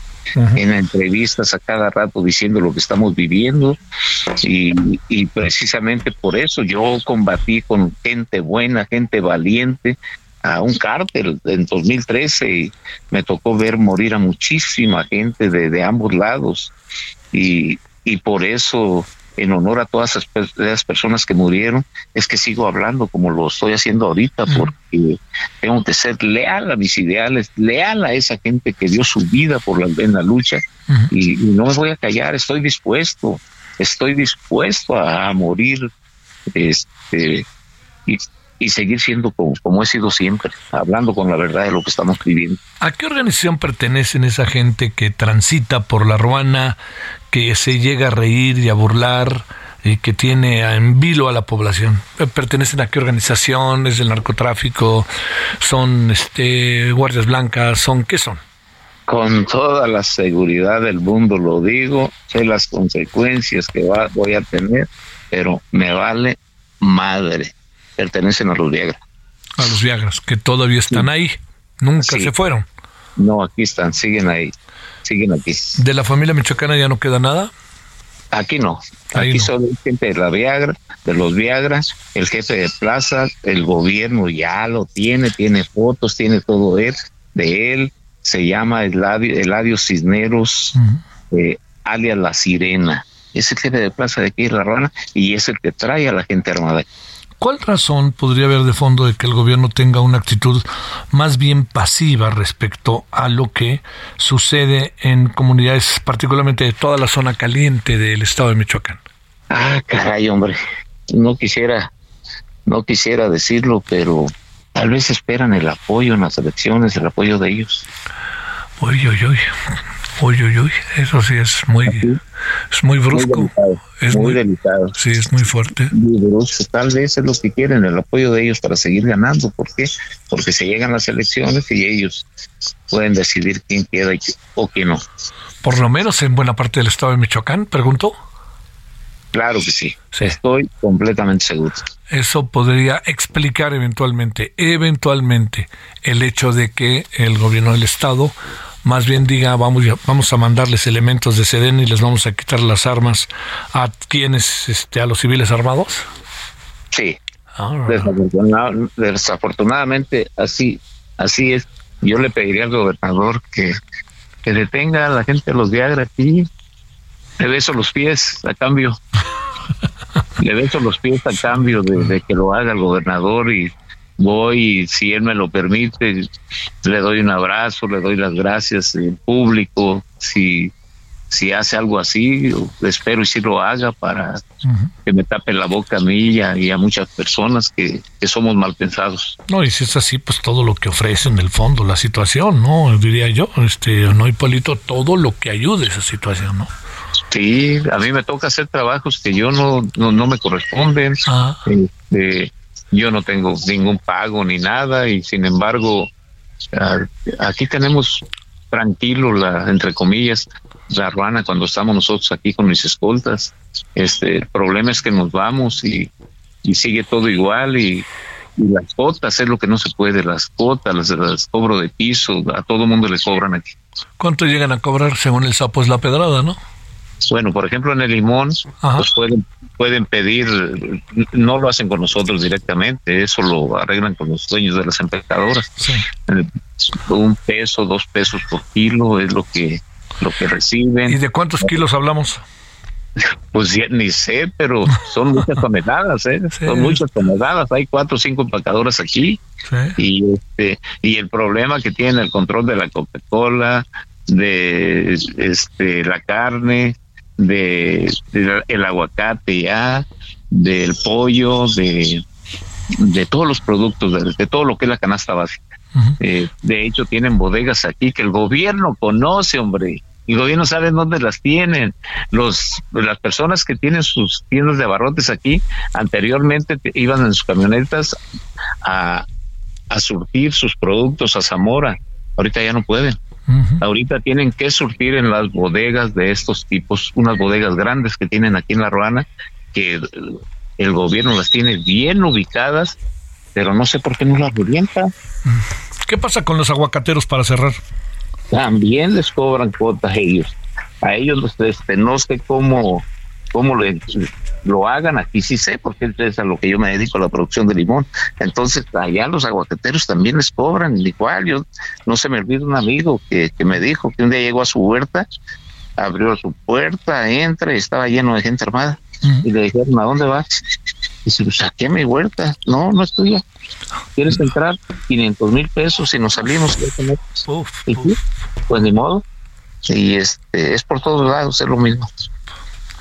Bueno, Hipólito, bajo la promesa y lo sabes de que no dejaremos este asunto, te mando un gran saludo y que tengas un buen jueves. Gracias que tomaste la llamada.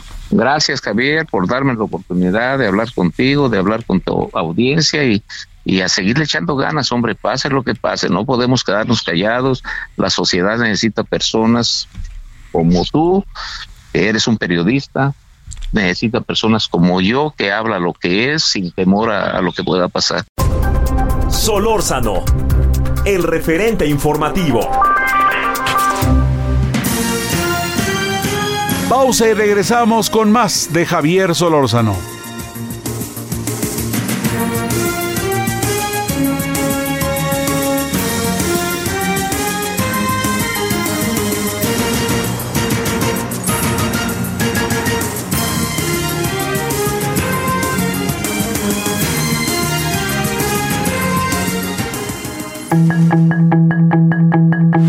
El referente informativo regresa luego de una pausa.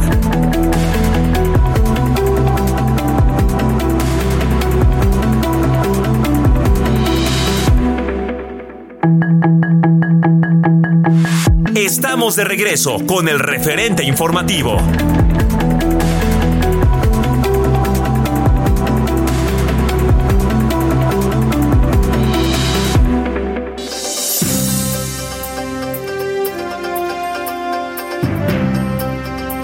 Estamos de regreso para llevarles lo más importante del referente informativo que ocurrió en este año 2023. El pasado 26 de junio, Javier Solórzano platicó con Iván Alamillo, periodista de investigación de Mexicanos contra la Corrupción y la Impunidad, en torno a la estafa lechera que pues eh, había detectado la Fiscalía General de la República un doble desfalco multimillonario en Segalmés. ¿La escuchamos de nueva cuenta? ¿Va a llegar un día en que sepamos todo lo de Segalmex? ¿O esto que subimos de la leche, mañana se va a juntar otra cosa y otra cosa y otra cosa? ¿Cómo va el asunto?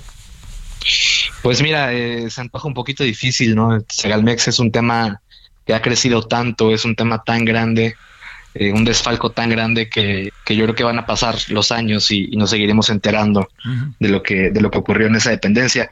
Eh, sin embargo, lo que publica hoy el, el diario Reforma ni siquiera es una revelación nueva, ¿no? Sino sí. simplemente son los, los pequeños avances que ha ido teniendo eh, la Fiscalía General de la República eh, en, en, torno a esta investigación que tiene por los, por los convenios de, de, coproducción de leche que firmó Segalmex de una forma completamente irregular e ilegal, me atrevería a decir. O sea, todo esto que estamos sabiendo es, digamos, un poco lo, lo que la Fiscalía está incluso dando a conocer. ¿Tú hasta dónde crees que, quiera, que realmente quieran llegar cuando yo veo que meten a la cárcel a alguien que lo que hizo fue denunciar y por fortuna lo sacaron a los cuatro o cinco días, este, o que nomás parece que no pasa absolutamente nada con quien era el director de Segalmex? ¿Qué, qué, ¿Dónde estarán estas piezas claves de todo esto, Iván? Claro, pues mira, Ignacio Valle sabemos que está trabajando en gobernación, ¿no? En la Secretaría de Gobernación. Eh, el director de finanzas de Segalmex, que era el brazo derecho de Ignacio Valle, pues está fugado, eh, está prófugo de la justicia, René Gavira, eh, se desconoce su paradero. y pues al parecer no hay voluntad política para que este caso avance en la Fiscalía General y las responsabilidades se finquen contra quien verdaderamente se tienen que fincar. Eh, nosotros publicamos en, en, diciembre del año pasado uh -huh. que una persona muy cercana a Ignacio Valle al director general de Segalmex, actualmente es asesor del fiscal general Alejandro Gersmanero.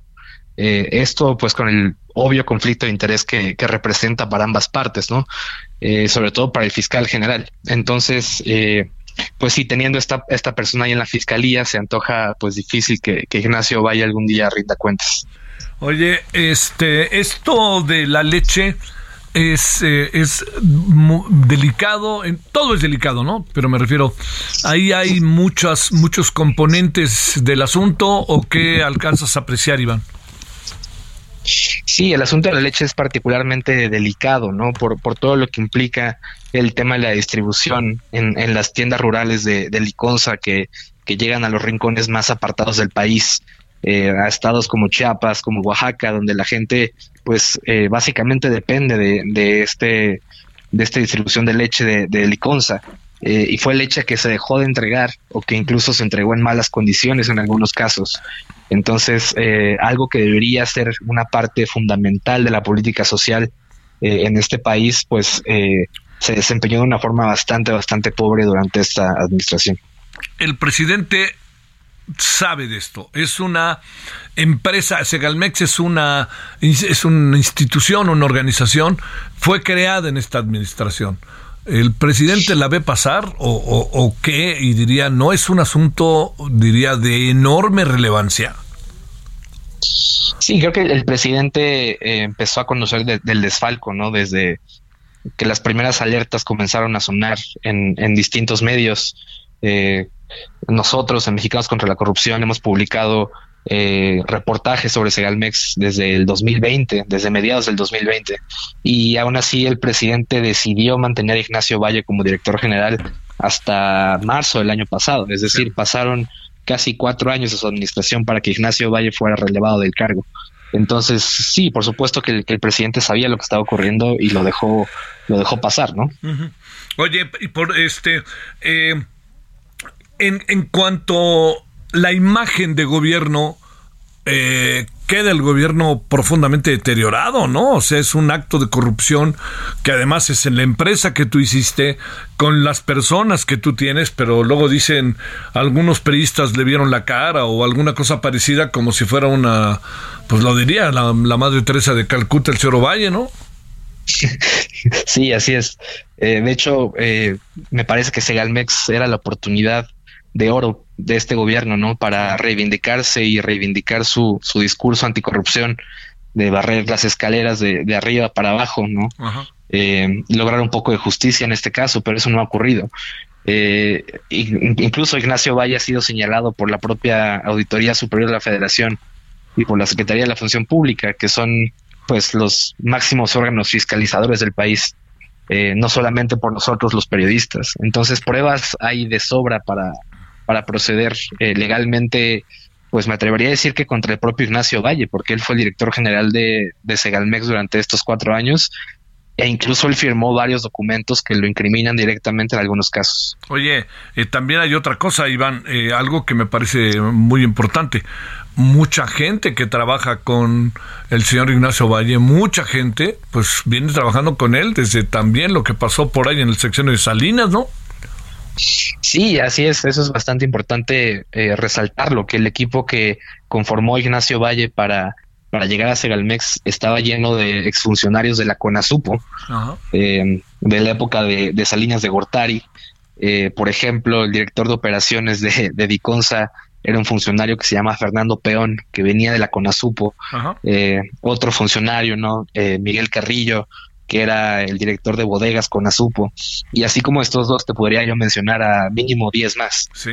Eh, con cargos eh, directivos, ¿no? Cargos altos. Entonces, eh, pues sí, básicamente era un equipo reciclado, un, equipo de periodistas reciclado. ¿Por qué metieron al tambo a quien era el quien había hecho la denuncia, incluso considerado como un funcionario a lo largo de su trabajo, este probo? Sí, eh, me parece que te, refieres a, a, Oscar Navarro. Sí, a Oscar, Navarro, Gárate, que fue el director de finanzas que suplió a René Gavira y que se dio cuenta de gran parte del fraude que había cometido René Gavira y lo denunció. Hasta el momento es un misterio saber por qué la Fiscalía General procedió contra, contra Oscar Navarro. Eh, lo importante es que el juez, el juez que, que llevó la audiencia, eh, pues determinó que no había elementos para procesarlo, ¿no? Y para vincularlo a proceso. Eh, y Oscar Navarro pues quedó en libertad, pero sí sorprendió bastante también por esto que tú comentas, que es la cercanía que tenía Oscar Navarro con la gente de Palacio Nacional eh, y, sobre todo con la gente que maneja la política social del país, ¿no? Te mando un gran saludo, Iván Alamillo. Gracias que estuviste con nosotros como siempre. A ti, Javier. Un abrazo. Gracias. Solórzano, el referente informativo.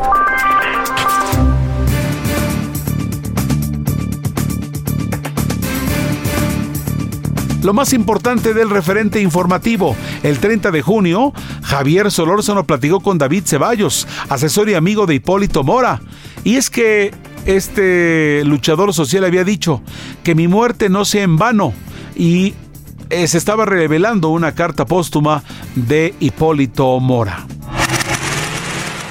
Las cosas estaban invariablemente al límite, ¿no, David? Hay algo que supones que detona un segundo momento porque el propio Hipólito sabía que algo se venía fuerte, ¿no? Y lo, lo, sabe de meses y de meses, pero de repente crees que pasó algo que lo detonó. Pues mira, Javier, eh, considero que, digo, sin, sin afán de ser grosero ni mucho menos, la entrevista que tuvo con usted hace unos días, eh, pues sí fue una entrevista donde dio nombres, apellidos, donde eh, declaró el tema del gobierno, del posible eh, nexo que pudiera existir. Tal vez yo ahí en el clavo, tal vez este encontró el talón de Aquiles donde les dolió y pero don Hipólito estaba preparado para esto desde hace mucho tiempo. De hecho, como lo comenté hace unas horas en la rueda de prensa, desde marzo, eh, pues ya venía preparándose para una situación así. No sé si lo presentía, si lo veía venir o si simplemente era consciente de que pues eh, estaba tentando la muerte con sus declaraciones, con sus actuar. Y pues don Hipólito nos dejó muchas encomiendas a, varios personajes de su equipo de trabajo, este, pero sí, ya él, él era consciente de esta situación. Fíjate que eh, en términos personales te lo digo, eh, cuando, cuando dijo dos cosas, me, me, llamó la atención, pero también, pues conociéndolo como podía conocerlo yo, ¿no? Nunca como ustedes. Cuando dijo eso dije, ay, ay, ay, esto suena realmente fuerte, ¿no? Correcto, pues, pues sí, o sea, don Hipólito nunca tuvo tapujos y siempre habló con la verdad y, sin miedo. Es, es, la única persona que he conocido sin miedo real eh, a la muerte, sin miedo real a prácticamente nada. O sea, su miedo de don Hipólito, si, si de, mi pensamiento fuera, su único miedo era quedarle mal a las personas que dieron la vida por la lucha que inició, por el, por el bien de los michoacanos. Híjole, me, como puedes imaginar, por muchos motivos me conmueve lo que me dices, pero de repente pienso que lo iba a decir tarde o temprano, ¿no? ¿O qué piensas? Pues sí, o sea, a final de cuentas, él intentó por todos los medios legales, eh, por todas las instancias gubernamentales, eh, el, debido proceso, el, debido derecho de, el proceder contra estas personas, este, denunciaba, eh, acusaba, presentaba pruebas y al final de cuentas pues yo creo que fue un tema en el cual se estuvo esperando bastante tiempo que lo orillaron a hacer las declaraciones que hizo Javier. Sí, sí, sí. Oye, cuando llegaste ya estaba muerto, no pudiste hablar con él ni nada parecido, ¿verdad? Yo nada más tuve oportunidad con él de platicar eh, vía telefónica en la mañana y vía WhatsApp aún más temprano. Eh, habíamos quedado de vernos en la ciudad de Morelia. Eh, otros compañeros también estuvieron mensajeando con él. Un compañero también muy cercano a las 11, 11.31 todavía mandó mensajes con él. y pues prácticamente después de eso ocurrió el ataque. Inmediatamente en cuanto nos dimos cuenta que nos empezaron a hablar los pobladores de La Ruana, los familiares cercanos de, esta situación, pues intentamos comunicarnos con él, pues ya lamentablemente sin éxito, Javier. Oye, eh, ¿qué, piensas, digamos? Esta es una lucha de, casi de décadas, ¿no? Yo diría, es una lucha de, mucho tiempo que, que, digo, como tú bien dices ahora, no va a parar. Eh, va a continuar. pero a ver, a, mí me ha confundido, y te lo digo genuinamente, la reacción inicial del presidente y la reacción inicial del gobernador. Eh, a lo mejor hay algo que yo no veo, pero ustedes que son pues los más afectados, su familia, tú, sus amigos, una estrategia de lucha en contra de la delincuencia organizada a partir de la autodefensa. ¿Qué piensas de todo ello, David?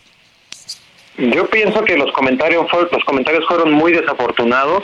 Eh, mm, tal vez quiero pensar que los agarraron en curva, que no tenían algo preparado que decir, pero sí fueron muy desafortunados los comentarios porque a final de cuentas las personas que conocimos de cerca a don Hipólito sabemos que no hay o no hubo en esta época una persona con el valor que tuvo él, con las agallas que tuvo él y, con la lucha que tuvo él. Eh, lo mencionabas en la rueda de prensa que eh, la gente que no tenía el apoyo o el oído de parte del gobierno acudía a don Hipólito y fuera quien fuera lo ayudaba.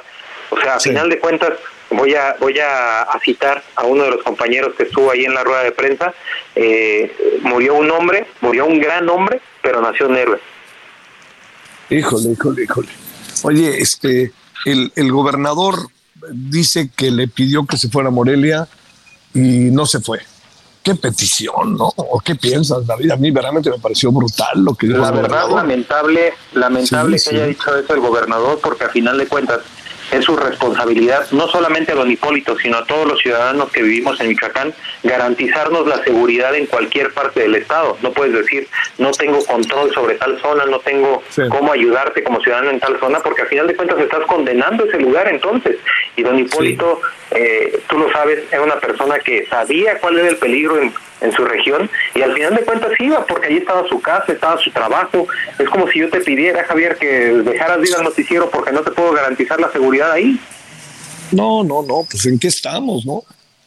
No, no, oye, y fíjate que otra cosa que me dijo David, que, que me, te lo juro, me sorprendió muchísimo el desenlace, ¿no? De los Viagras. Pero ¿sabes qué otra cosa me sorprendió muchísimo? Cuando dijo, te voy a decir algo que no les va a gustar, pero necesitamos un Bukele. O fíjate, nosotros que estamos ahorita en San Salvador, dije, le dije, ¿qué? ¿Cómo crees? Y luego a los, espérame, a la, a la semana lo asesinan. Yo estuve con él, yo estuve con él cuando tuvo la entrevista, la entrevista contigo, Javier, estuve ahí eh, en, en su sala, este, estuve escuchando toda la entrevista, lo que, lo que respondías, y era algo que nos repetía, yo creo que a la mayoría de las personas que, que convivimos los últimos años con él muy de cerca, eh, una persona como Bukele que, que, tuvo la mano firme, que se enfrentó a la crítica internacional, pero que a final de cuentas su, su país es ahorita el más seguro de toda Latinoamérica. Híjole, híjole. ¿Qué, qué, qué, ¿Cómo ha estado el velorio? Este, leía que mucha gente de, plano con cierto temor, pues mejor optó por no ir y a lo mejor recordarlo de otra manera, Hipólito. ¿Qué, qué has podido ver, David? Mira, eh, lamentablemente yo no he podido asistir eh, he estado en comunicación con sus familiares, me han estado informando de cómo está toda la situación. La instrucción que dejó don Hipólito fue que una de sus hijas se hiciera cargo de todo el tema, estábamos esperando a que llegara, eh, ya llegó. Sin embargo, pues sí nos han estado informando de toda la situación, no solamente de don Hipólito, de sus escoltas, quienes también fueron grandes amigos de nosotros y que creo que vale la pena, si tú me, dices, me, lo permites decir sus nombres, aunque sea de pila. Claro, por favor, por eh, favor. Porque, porque digo, de, de Calixto, de Beto y de Saulo, que tienen todo mi respeto, mi admiración, y, digo, no, no, nos tocó estar con ellos por, por azares del destino, porque así lo quiso Dios, pero pues eran también personas con las que convivíamos y sus funerales pues también llenos de rabia, llenos de coraje, llenos de tristeza, porque al final de cuentas también fueron hombres al igual que don Hipólito, bragados, fuertes y, decididos a ayudar de una manera diferente al Estado en materia de seguridad. Yo me acuerdo en las reuniones que tuve, que, que incluso tú estuviste, este, qué lealtad de las escoltas, ¿no? Qué lealtad de las, de las escoltas, ¿no, David? Pues eh, es algo que nos enseñó don Hipólito, yo creo que a todos los que, como te lo repito, tuvimos oportunidad de convivir con él, si, si me dijeran define a don Hipólito en una palabra, no sería valentía, no sería bravura, sería lealtad, porque él seguía en esta lucha sin recibir un salario, al contrario, gastándose un dineral en, en apoyar a la gente, en moverse, en trasladarse, y fue por lealtad, lealtad a las personas que fallecieron en, en la lucha que inició, lealtad a su hijo que perdió la vida también en esta misma lucha, él, él nos enseñó un tema de lealtad y yo creo que no ha habido persona más leal para con Michoacán que don Hipólito Mora. Este, fíjate lo que son las cosas, el verdadero fundador de los grupos de autodefensa es él, ¿no? No lo digo en menosprecio del señor Mireles, pero el señor Mireles pues llegó segundo de la fila, ¿no? Y se sumó, ¿no? Pero no fue él, ¿no? Es correcto, el, el iniciador de todo esto fue don Hipólito Mora y en algún momento el doctor Mireles quiso hacerle la mención, sin embargo, pues ya existía por ahí una diferencia con don Hipólito, este, y, pero don Hipólito no estaba por el tema de la fama, ni por el foco, ni decir yo fui el fundador, él estaba por la lucha ahí, y, y a final de cuentas, eh, los demás que se fueron sumando o, no- o- o se fueron restando, pues ya conocemos la historia de, de don Hipólito que la ha repetido en muchísimas ocasiones en entrevistas. Solórzano, el referente informativo.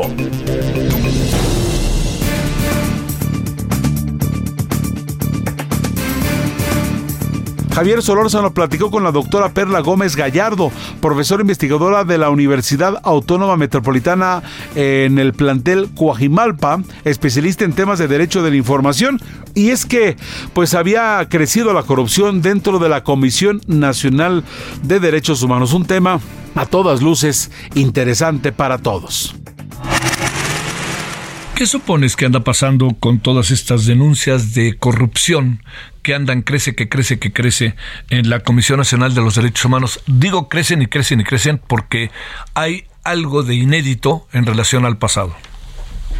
Sí, bueno, aquí lo primero es que eh, lamentablemente vemos un escenario en el cual siempre que, que se tiene que indagar, siempre que se tienen que llevar una serie de procesos, pues pareciera que hay una serie de obstáculos, pareciera que no hay una claridad para determinar en qué tiempo, en qué condiciones se pueden llevar a cabo las investigaciones. Y creo que es algo que siempre hay que ser pedagógico, siempre hay que garantizar el debido proceso, la presunción de inocencia, pero sobre todo todo lo que se tiene que agotar con plena claridad cuando se hace un escrutinio hacia las actuaciones de la autoridad, porque finalmente eso da certeza y confianza en la propia institución y por otro erradicar, erradicar en cualquier concepto, eh, cualquier situación que pudiera afectar la credibilidad, que es una de las grandes eh, valores que se tienen en materia de las instituciones de derechos humanos. A ver, eh, ¿qué, qué, ¿qué supones que pasa? A ver, se aligeran los procesos internos, eh, hay un poco de relajación, hay una dependencia que no debiera haber brutal hacia el ejecutivo, ah, este se permite que haya nepotismo y entonces mi primo, mi hermano, mi tía y mi pa- mi este mi suegra trabajan ahí. ¿Qué qué qué qué supones que pasa que antes eh, no pasaba o perla o sí pasaba pero no había registro de ello? La verdad, viendo una revisión autocrítica de las instituciones, pues tenemos que reconocer en primer lugar que eh, los procesos se abren, o sea, eh, justo esta transparencia, justo este escrutinio, pues en otro momento no había este señalamiento tan claro y que debe haber y que debe eh, darse como todo, todo, toda autoridad.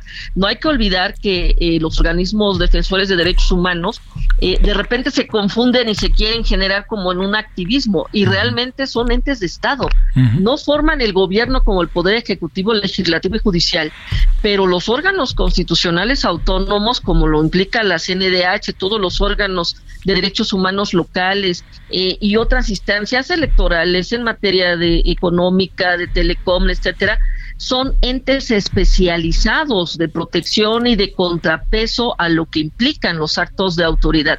Y en el caso de las comisiones de derechos humanos, con los principios de París, con todo lo que implica, pues vemos que lamentablemente desde la conformación, el cómo se lleva eh, a cabo el proceso de la selección, vemos por primera vez la gran omisión que están teniendo autoridades con facultades plenamente establecidas en la Constitución de ser omisas para hacer el cumplimiento y atender en su momento cómo seleccionar a las personas que llegan. Ahora incluso llegamos al absurdo, como el caso del INAI, que ya ni siquiera hay controversia en cómo llega la persona, simplemente ya no la seleccionan.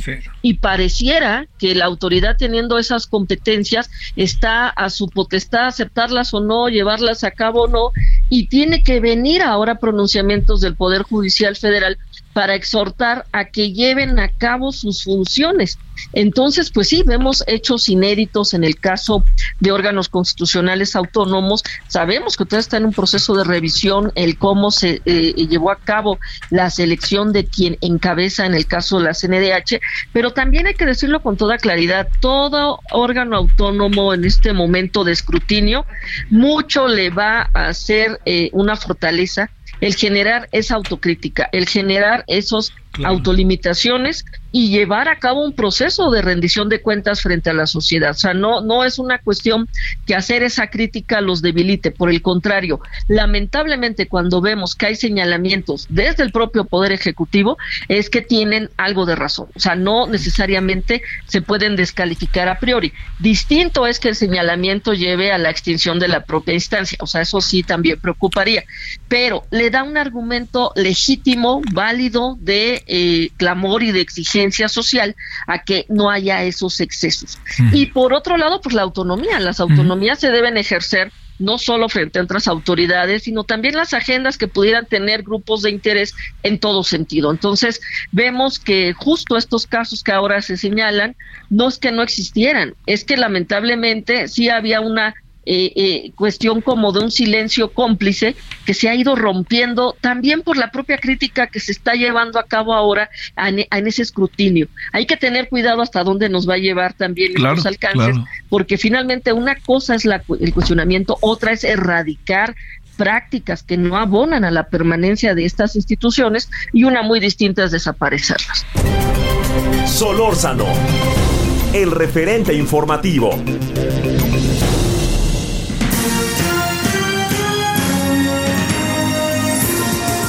Gracias por su preferencia. Hasta aquí el resumen de lo más importante de este año 2023 en el referente informativo. Gabriel González Moreno en la producción.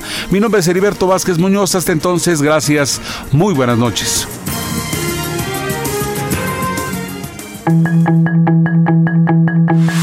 Hasta aquí Solórzano, el referente informativo.